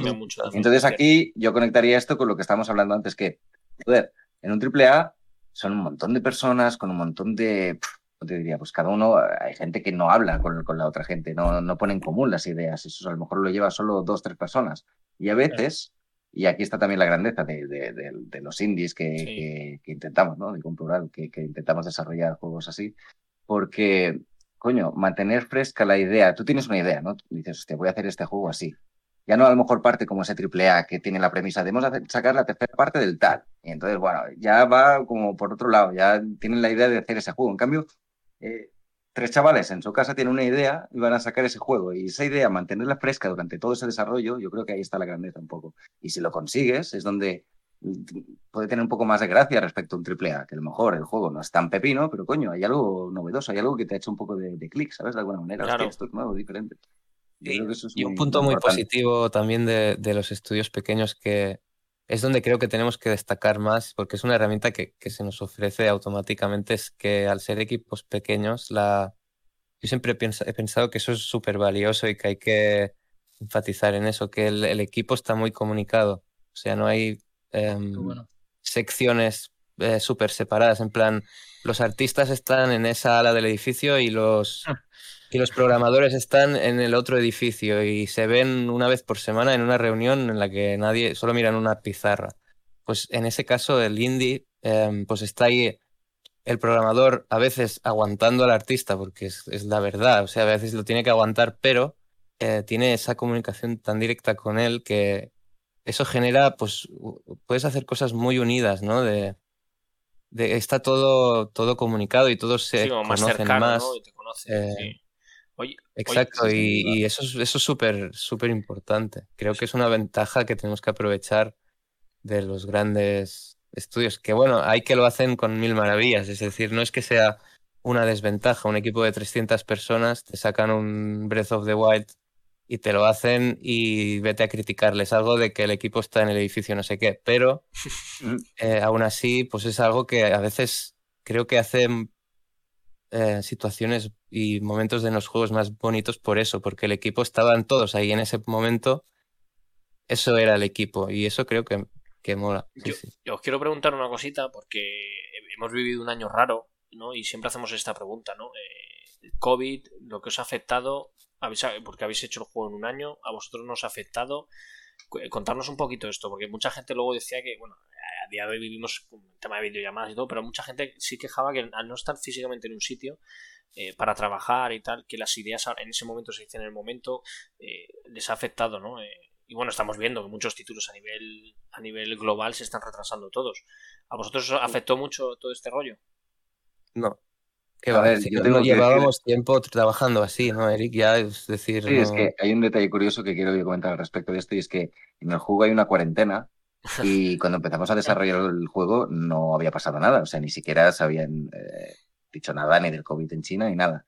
Y hacía poco que habíamos hecho la Game Jam, esa, en la que Sí. era todo pues virtual, o sea, virtual. Ya, ya. Era- hacíamos el trabajo cada uno desde su casa. A distancia, sí. Y entonces es lo que comentaba antes, que digo, va, pues una Game Jam de, de un año. Y en el fondo yo creo que incluso nos vino bien cerrarnos y bueno. ha sido como que ha ido a la par el, Bueno, en- del juego en- con en- nosotros. En eso sí es cierto que os ha venido bien, porque me imagino que no sé si os afectó en el, en el tema del trabajo a todos. Eh, no- Sí, claro. Estuvimos todos en, la gran mayoría en ERTE. eh, me imagino que dices tú, es verdad, ahí teníais tiempo, ¿no? A lo mejor un tiempo que no, no contabais sí. con él, ¿no? Para acelerar el- lo que es la Ese, producción. ese tiempo, ese tiempo valioso, sí, Qué sí. bueno, tío. Es verdad. Pues mira, en este caso vino, vino bien a, a Y estos. aparte a- que ya os digo que estábamos acostumbrados a trabajar con, no sé, con Discord, con Hangout siempre a distancia desde hacía años ya. Ah, Y, y en ese aspecto la comunicación la llevamos como muy, no sé, yo hablamos con Eric a veces y nos tiramos dos horas y ni nos damos cuenta porque estamos ya como muy acostumbrados. Es casi como, no es lo mismo, por supuesto, que estar en una oficina y demás, pero, pero no- llevamos ya tanto tiempo que nos hemos acostumbrado mucho ya y funciona bastante bien. ¿no? Sí que es verdad que quizá cinco- los cinco a la vez, mm, de vez en cuando solo, es más complicado. Pero de dos, de tres, se puede, se puede hacer muchas a trabajar así. Sí, sí, exacto. No, si es el futuro, está claro que trabajar así es lo que, vamos, eh, el tiempo que te tardas en desplazar a una oficina, la gasolina, El eh, alquiler, sí, sí. la- alquiler de local, etcétera, mm, eh, creo que ya es un modelo que empieza a estar más que obsoleto, que lo siguen. De hecho, los, los que saben por dónde tienen que ir ya lo están implementando las empresas y los que no tienen ni idea y son muy conservadores, vamos a decir, pues no lo querrán hacer siquiera, pero creo que es algo que se cae por su propio peso, ¿no? De, sí. de pura lógica, quiero decir. Sí, eh, vete a saber, porque el... es que no lo sé. Hay, Depende hay del trabajo, no todos, ¿eh? pero, Sí, pero los trabajos del- que haces de oficina y tal típicos, vamos, eh, dime tú cuál no podrías hacer desde Ah, casa ya, el- El prácticamente. tema es la, si el equipo, por ejemplo, es de más de 50 personas, yo creo que la cosa empieza a complicarse Sí, ¿no? bastante. Porque Sí, hay cada uno tiene su, su está estructurado perfectamente su trabajo Sí, que sí, tiene que hacer es que hay que, sí, hay que em, organizarlo. Hay, hay el Jira y el Hack and Plan y cosas de estas que, que ya, ya hacen esa función, pero imagino que cuanto más grande el equipo, más chungo Más complicado, claro. Mm. Pero sí que es verdad que, es que que yo tira para aquí- allí. sí, sí. Yo aquí lo que diría es que la- si lo haces así, o sea, puedes estar súper bien organizado y hacerlo por pequeños grupos, pero luego pertenecer a algo mucho más grande y tal, y hacerlo internet, o sea, por internet y de puta madre. Pero el tema es que cuando realmente eh, el pequeño grupo es la totalidad del grupo, ahí sí que tiene una ventaja, que no se la veo tanto si el grupo es mucho más grande, si la empresa es mucho más grande. Y es que, por ejemplo, a mí se me ocurre una idea tonta y rápido se la hago llegar al que manda, ¿sabes? Claro. O, o al que pincha el bacalao en ese sector, al programador. Oye, ¿y qué pasaría si esto? Entonces yo no sé cómo funcionaría en una empresa súper grande si a X de tal grupo se le ocurre tal, pero no hay esa pequeña... pues No sé si funciona tan, tan así. Sí, Pero en nuestro sí, caso, Claro, claro, es, es complicado. Hombre, entiendo que las empresas grandes es, es difícil, ¿no? Aunque estés allí físicamente, seguramente te, sí, que te hagan pasar por, por- O sea, no te dejen pasar escalones por encima tuyo, sino que igualmente Mm. se lo vas a tener que decir a tu supervisor para que él se lo haga llegar al suyo, entiendo. En Y eso te da igual hacerlo en persona que por Discord, entiendo. Pero vamos, eh, que, que yo creo que es lo que decimos, ¿no? Este tipo de, de proyectos es lógico que se, que se puedan hacer de manera telemática, que además favorece mucho el hacerlo de esta, de esta manera. Y, y, bueno, eh, yo- bueno, había una pregunta antes del chat que decía que si ve- veremos el título en físico. Eh, de momento no hay planes para hacerlo. Vais a ver cómo No- funciona no- primero, a lo mejor. Que bueno, va a Exacto, funcionar, va a de- funcionar de puta madre, seguro. No lo, no lo descartamos. A ver, somos los primeros que nos encantaría tener una edición física, pero de momento eh, no lo contemplamos porque, por eso que dices, porque hay que ver cómo va y cómo se, cómo lo recibe el público. ¿Fecha de Sí. lanzamiento tenemos ya oficial, chicos? Dime. ¿Fecha? ¿Fecha de lanzamiento oficial tenemos? Fecha Ma- concreta no, pero no. será a principios, principios de 2022. Bueno, Estás sin prisa, ¿no? Haciendo las cositas bien, porque por lo que me estáis diciendo ya estáis con retoques y tal, tener todo lo que queda de año para, para ello, yo creo que, que bien de tiempo, ¿no? Entiendo. Sí, sí, ahora, bueno, el juego está acabado ya hace hace tiempo. Ahora toca la parte, la parte de, Pulir. No, más que pulir es, es tema de visibilidad de marketing y acceder a y crear una comunidad antes de sacarlo, sí. Porque eso Esa es la requiere parte tiempo. difícil, ¿no? Bueno, es, es- sí, es, es otra parte y es igual o más, bueno, no más, es igual de importante que el propio desarrollo. Hay que dedicarle, ya te digo, en este caso, pues casi el mismo tiempo que dedicamos al desarrollo lo dedicaremos a, a que se conozca y a hacer una comunidad y a que, ahí a que se conozca un poco el tenéis la ayuda, proyecto. ¿no? De PlayStation Talents para eso, de Sony, en sus redes y todo el rollo, me imagino. Sí, sí, sí, y estamos buscando publisher también, a ver si hay suerte. Publisher. Ujú. Bueno, eso es, me imagino que tampoco teniendo el- los de PlayStation estando pendientes de vosotros no será muy difícil. Además, aquí en España hay varios publishers que, que nosotros hemos hablado con varios de ellos, hay varios que trabajan que trabajan muy bien, vamos. Hace poquito Sí. estuvimos entrevistando nosotros a los de 01 Games. Sí, Que 01, trabajan- Tesura Games también. Funciona Sí. Meri- Están, Sí. Tesura hace mucho el tema de físico, sí, también hablamos con ellos y tal, sí, sí. Tesura, vamos, sacan, están metiendo el pelotazo, están creciendo muchísimo. Más como sacando Sí. bastantes titulillos y cosas. Están creciendo mucho, ¿eh? Desde que les entrevistamos y tal, están creciendo bastante, la verdad. Con- Gracias a nosotros, ¿no, Gracias a, Panchi? gracias a nosotros. Saludamos aquí a José de Tesura. Le damos un saludito. No, pero Tesura Eh, Games es verdad que junto a Meridian, títulos de 01 Sí. Games y todo esto, o sea, hay, hay buenos. Meridian también es un muy, muy, muy, bueno, muy potente aquí en España. También. con- Pues eso, eso será los próximos meses, centrados en eso. Sí, sí. Qué bueno, qué bueno. Oye, yo por ir un poquito ya eh, cerrando y tal, eh, algo que, que antes ha comentado mm, Edward, pero, pero no, ha hecho, no, no hemos hecho demasiado hincapié en ello y tal, es cómo veis un poquito el futuro, que esta reflexión también la suelo hacer ¿eh? con, todos los que, con todos los que charlamos. ¿Cómo veis un poquito el futuro de el videojuego en general? eh, que seguramente tire por, por lo que decía Edward, ¿no? A la digitalización, a estos servicios tipo Game Pass, a bueno, pues es algo que yo creo que es un secreto a voces, ¿no? Todo será una nube, todo será una aplicación, se jugará en stream y tal, rollo Netflix de los videojuegos, de Xbox y el Netflix de Play y, y así, ¿no? Eh, pero, pero, ¿cómo creéis que tirará el mundo en general y el del indie en particular? Que yo creo, y esta es mi reflexión, y ahí me diréis vosotros, pues, pues mira, Cristian, eres tontísimo y te equivocas. O, mira, Cristian, pues estoy un poco de acuerdo. Em, que yo creo que los indies eh, van a ir tirando poquito a poco más a. eh, eh, creo que va a seguir habiendo ediciones físicas, ¿no? Y creo que los indies, sobre todo, van a ser los que mejores, lo que, los que mejor exploten las ediciones coleccionistas para hacerse un poco resaltar. Y es ahí donde, aparte de lo que le pague el servicio X de suscripción por tener su juego en su plataforma, eh, la edición física de tal juego para, porque además en el mercado indie se mueve mucho el tema de físico, hay mucho friki del indie que le gusta tener la edición coleccionista. Entonces yo creo que el futuro del indie creo que, que. Entonces, ¿cómo lo veis vosotros? El, sector en general y, el indie en particular. ¿Cómo creéis que va a evolucionar todo esto?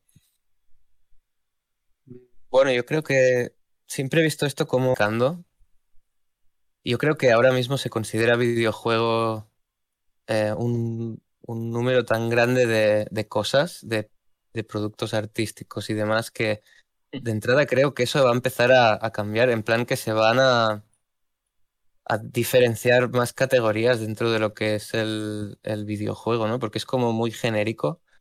Em, y creo que yo que sé, habrá pues em, lo que son ahora los géneros, ¿no? Un poco, pues un rompecabezas, un juego de pasar el rato o un juego de, de pensar, otro de disparar. Pues creo que en ese aspecto se irá creando cada vez más algún tipo de estructura que los diferencie más de lo que es, por ejemplo, pues un FIFA de un juego como el nuestro, ¿no? Que son cosas tan y tan y tan diferentes que creo que de algún modo tanto el público como el, producto en sí se van a, van a crear sus propios nichos y, creo que va a ser cada vez pues nichos más separados, lo cual es bueno y, malo a la vez, pero es, es, bueno porque habrá, pues bueno, se va a convertir como en una, una parte más de, lo que son como, como si fuese cultura, como los libros y como, y como las películas. Y luego, por lo que decías en referente al tema del físico, por ejemplo, como está ocurriendo con Limited Run, ¿no? Que la cosa está, está petando mucho y tal. Pues ahí no sabría decirte si va a ser lo que va a dar de comer a los indies, no lo sé si es suficiente. Em, Fíjate todo lo que han anunciado en el E3, lo de Limited Run, ¿eh? Sí, sí, sí, es increíble. Realmente fue una de las que más me, me moló. Pero, no sé, no sé si. O sí, o quizás merchandising y tal. Es posible que tire por ahí. ¿eh? Pero no sabría decirte. Yo sí que lo que creo es lo que os comentaba ahora, de que se va. que los nichos cada vez se van a separar más. Y, y va a ser esto más interesante, ¿no? No habrá tanta. tanta. no sé, hay como un odio también a veces, ¿no? En la comunidad de, de lo que son jugadores y tal. Creo que se va a relajar y que y que realmente se va a aceptar de una vez por todas que si te gusta un juego, te gusta y punto, que no que no compite con el otro, que no, no es como a mí me gusta la literatura del cine policíaco y nadie me va a venir a decir que, que soy gilipollas porque no, no, es decir, me gusta y ya está y en los libros está aceptado, pero creo que irá por ahí, al menos en cuanto a lo que es el recibimiento del público y eso va a ayudar mucho también al desarrollo. Qué bueno. Me he ido bastante, creo, pero creo que. No, no, no, puta madre, tú. Está genial eh, la, reflexión. A mí me gusta hacerla por. Eric, no sé si vas tú un poco por el camino de Edward o. Eric eh, dirá a sacar vinilo del juego, de la musiquita. Molaría, ¿eh? Una edición así. sí, no, yo, yo, yo, estoy con ello, con eso. que Pónmela en Spotify. Más... Pónmela en Spotify.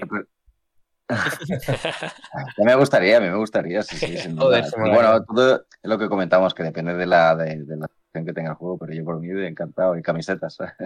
y, tazas, y claro, claro que sí, hombre, todo. el juego no, pero la verdad es que... ¿Vas, entonces por ahí o, por dónde vas tú más o menos? No sé, sí, yo confío plenamente en que, en que cada vez los indies van a tener, se van a tomar más en serio y van a ser, pues eso, también lo que decía eh, ahora, que no, no va a ser una comparativa, va a decir, ah, este es triple A, pues ya es mejor que este otro, y si te gusta este, pues ya, ya, no, ya no es mi amigo, si te gusta esta consola. Yo creo que poco a poco eso ya se va a ir eh, y se van a dar cada vez más importancia a los indies como lo que, como lo que son, que en el fondo son pues eso, pequeñas joyitas que también se les ha de prestar atención. ¿Veis tan polarizado al sector? Si vemos cómo tan polarizado el sector. Como, está, como los dos, ambos mm. habéis comentado lo de. Pues, bueno, yo es que más polarizado.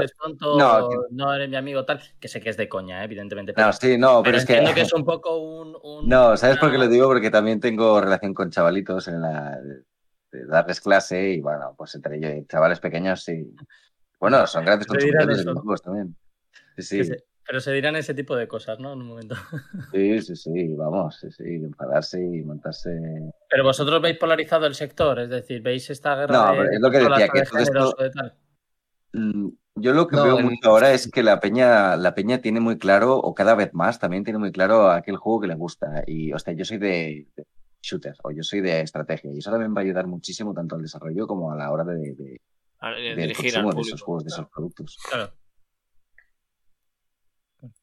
Sí, en realidad nuestra, la gente de nuestra edad no, no, no hay esa polarización, Claro. aunque más de lo que, de lo que quisiera. Em, pero bueno, no es lo más importante. Yo creo que lo, lo- lo más importante de esto es que creo que se va, que va a suavizarse y que en realidad es una, es un síntoma de que, de que esto está a punto de diversificarse cada, cada vez más y de que, y de que empiece a verse todo esto como un, como, como cultura, como arte, que es lo que es. Es arte, Que lo que no- totalmente. Y, y si no lo es, pues que no lo sea. Es decir, que no pasa nada, que habrá tantos millones de videojuegos que, que sencillamente, pues ya no habrá el listo que te diga esto es esto, esto es lo otro, sino que, que sencillamente, pues será un campo más libre en el que tú podrás elegir, pues me gusta esto y ya está. Y, y habrá desarrollo para eso y, y- y estarás en tu nicho y punto. Y, ni te acercarás ya al, al- que esto ya empieza a ocurrir cada vez más. Tú antes tenías tu consola con tus seis juegos y jugabas a los seis, aunque no te gustaban todos, pero jugabas a esos seis porque te, te costaban una pasta cada uno y tal, pero ahora ya pues Pues ahora pasaba tienes 20 las- veces. exacto 20 veces y te molaba al final por pura repetición y tal. Es, en ese aspecto ha cambiado un montón y, y hay muchos más juegos de los que podrás jugar y bueno, eso genera pues eso que tienes que escoger mucho más. Y eso es, Qué bueno. es muy positivo, no, Total. no es, no es nada malo. Es, es especialización, o sea, se está especializando tanto los estudios como, como los jugadores. Y eso es positivo, creo yo, vaya, que, que, a ver, pues Seguro, vas a encontrar seguro, seguro. tu joya y dirás, hostia, esto es que lo han hecho pensando en ese título y en ese otro que a mí me gustó y, y coño, pues vas a volver a sentir esa sensación de jugar a un juego que dices, es que parece que está hecho para mí, pues... Pero realmente estará pues mucho más pensado todo ya y mola. Dice también a, a Biel que, que a medida que salen más indies increíbles, más altas serán las expectativas y más complicado será acceder. Que eso también hay que. puede ser que, que haya que tenerlo en cuenta en un futuro. Acceder al desarrollo, quieres decir. A lo mejor se refiere al mercado. Acceder al mercado, en plan de ser Sí. visible dentro del mercado, quizás. Y sí, eso yo creo que de algún modo va a petar y no en favor de los estudios pequeños. No, precisamente no. No. Va a ser, o, o los van a, o va a ser como una explosión Marcado de una ese. supernova cuando revienta y empieza a absorbir todo, pues yo qué sé. Algunos sobreviviremos y otros no. Es que, bueno, no sé, quizá no pase, pero tiene pinta de que va a petar de algún modo ese. Nada, pero si ya peta, vosotros ya estaréis en, en lo alto, no os preocupéis. Ya estáis con, el tercer no sé. libro de Babel eh, llenando la biblioteca. Ostras, pues lo tenemos jodido porque es infinita. Joder, madre mía, tenemos, vamos a tener juego para... Este, este sí que no tiene fin, ¿eh? No, no, no. Em, bueno, eh, Panchi, no sé si tú te dejas algo. No, yo lo que quería, lo que quería simplemente, si os parece, si os parece, yo lo propongo, ¿vale? Eh, hacemos como un cierre para el podcast y si queréis probamos la demo que no, un ratito, si queréis, eh, como vosotros queráis. Claro. ¿Vale? ¿Os parece Claro. la idea, chicos? Sí, sí. Claro. Sí, Así que claro, hacemos claro. un despido para que luego nosotros cortemos para el podcast. Vale, la gente en podcast siempre os decimos venir los, los domingos y los jueves al directo, que, que, que vosotros sois el inicio de más juegos, pero coño, vean, ponernos cara, que es que no nos ponen cara, tío. Que, que eso, y, te- y probamos ahora la, la demo un ratillo, si os parece. Vale, pues Un ratito, Claro eh, que nos sí. quitamos mucho que hay que cenar y todo el rollo. Y dormir, que mañana hay que hacemos. trabajar, como decís. lo Sí, sí. hacemos. En cuenta, simplemente tener en cuenta que la demo es eso, es una demo y puesto que Nah, es pero una para que la gente- la gente pues del no chat se dan detalles de la... Vale, la por eso, digo, por eso que es, un- es una demo cortita, vamos, no, no cortita, me refiero, vamos a jugar un ratito simplemente para que la gente lo vea en movimiento la vis- y todo el rollo y la gente del chat eh, pueda opinar y, y comentar cositas. Por eso te digo, yo tenía Porque- muchas ganas y además pues, pedí per- Vale. permiso para Pues los de- a los del podcast decirles que, que eso, que estamos en Twitch todos los jueves y domingos 100% a las 9 de la noche, los jueves haciendo el podcast con las noticias semanales, la actualidad, etcétera, y, y, bueno, las secciones, reviews, etcétera, que, que vamos preparando. Eh, y los domingos, como es hoy el caso, con las entrevistas. Así que más juegos 01 cuando queráis, y como dice Panchi, para que nos pongáis cara. Ahora, pues esto evidentemente va a ser una cosa eh, poco más exclusiva para los, los que están en Twitch, pues eh, Panchi va, a poner un poco la, demo y, la vamos a probar y comentarla un poquito con, con ellos así por encima. Así que nada, lo dicho, para las gentes de iVoox, Spotify, Apple Podcasts, etcétera, un placer como siempre estar ahí. Espero que os haya gustado mucho y si queréis decirle algo a nuestros queridos amigos de, del podcast, chicos, eh, nosotros, nosotros vamos a seguir aquí un ratito con vosotros, pero si queréis despediros de los que nos escuchan en, en formato podcast, adelante. Menudo compromiso, ¿eh? pues acabo de poner un Adiós, chicos. Adiós, podcast. claro, hasta no, gracias, gracias por tenernos aquí. Un abrazo. Y, sí, muchas gracias y gracias a, a, todo el chat también. Por eso es. Y bueno, y a la gente del podcast. del título, ¿eh, chicos? De, de, sobre todo el podcast, como contamos, eh, The Library of, of Babel. ¿eh? Muy pendientes de este título. De Tanuki Game. Pedazo estudio. Eso es. estudio. Muchísimas gracias. Así que nada. Muchas gracias. Nos vemos, chicos. Chao, chao. Chao, chao. Adiós.